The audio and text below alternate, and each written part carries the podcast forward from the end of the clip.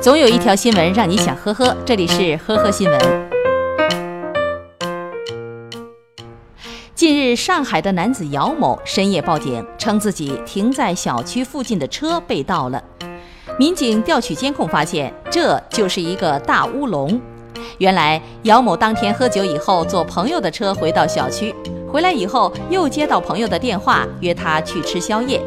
那是他酒后开车离开了小区，把车停在路边，然后又打车去了朋友那里。后来喝了两巡酒的姚某根本不记得自己曾经开过车出门，回到小区发现车子不见了，以为是被人偷了，于是便报了警。经检测，姚某属于醉酒驾驶，因为涉嫌危险驾驶罪，已经被依法刑拘。近日凌晨时分，一辆小轿车在广东珠海的张山隧道口被交警拦停检查。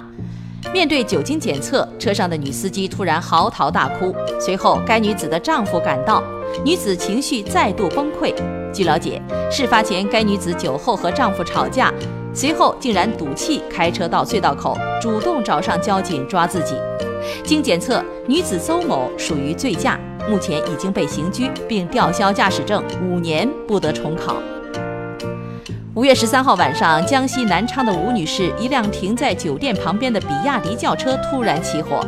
民警调取监控发现，事发前有一名女子提着黑色的袋子在吴女士的车子后面烧东西。警方很快找到了烧东西的五十三岁女子邱某。据她交代，近段时间她自己因为发烧不退，便听信了偏方，希望用烧纸的方式来给自己治病。没想到病没好，却引发了火灾。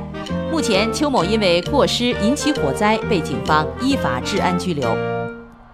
近日，江苏徐州的警方接到市民报警称，一辆电动自行车撞到了一堵围墙，骑车男子受伤入院。该男子的家属称，男子天天上下班都走这条路，都没事儿。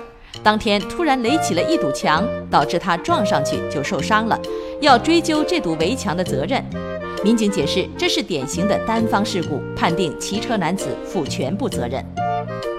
近日，广东珠海一辆蓝色本田小车经过收费站的时候，右边的车灯竟然没有亮，随后被交警拦停检查。一查驾驶证，交警吓了一跳。这位驾驶员已经七十岁，证件早在二零一零年就到期了。据了解，车主杨某于二零零四年考取驾驶证，平时出门都有助理接送，较少自己开车，驾驶证不知不觉就过期近十年了。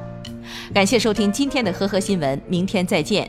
本节目由喜马拉雅和封面新闻联合播出。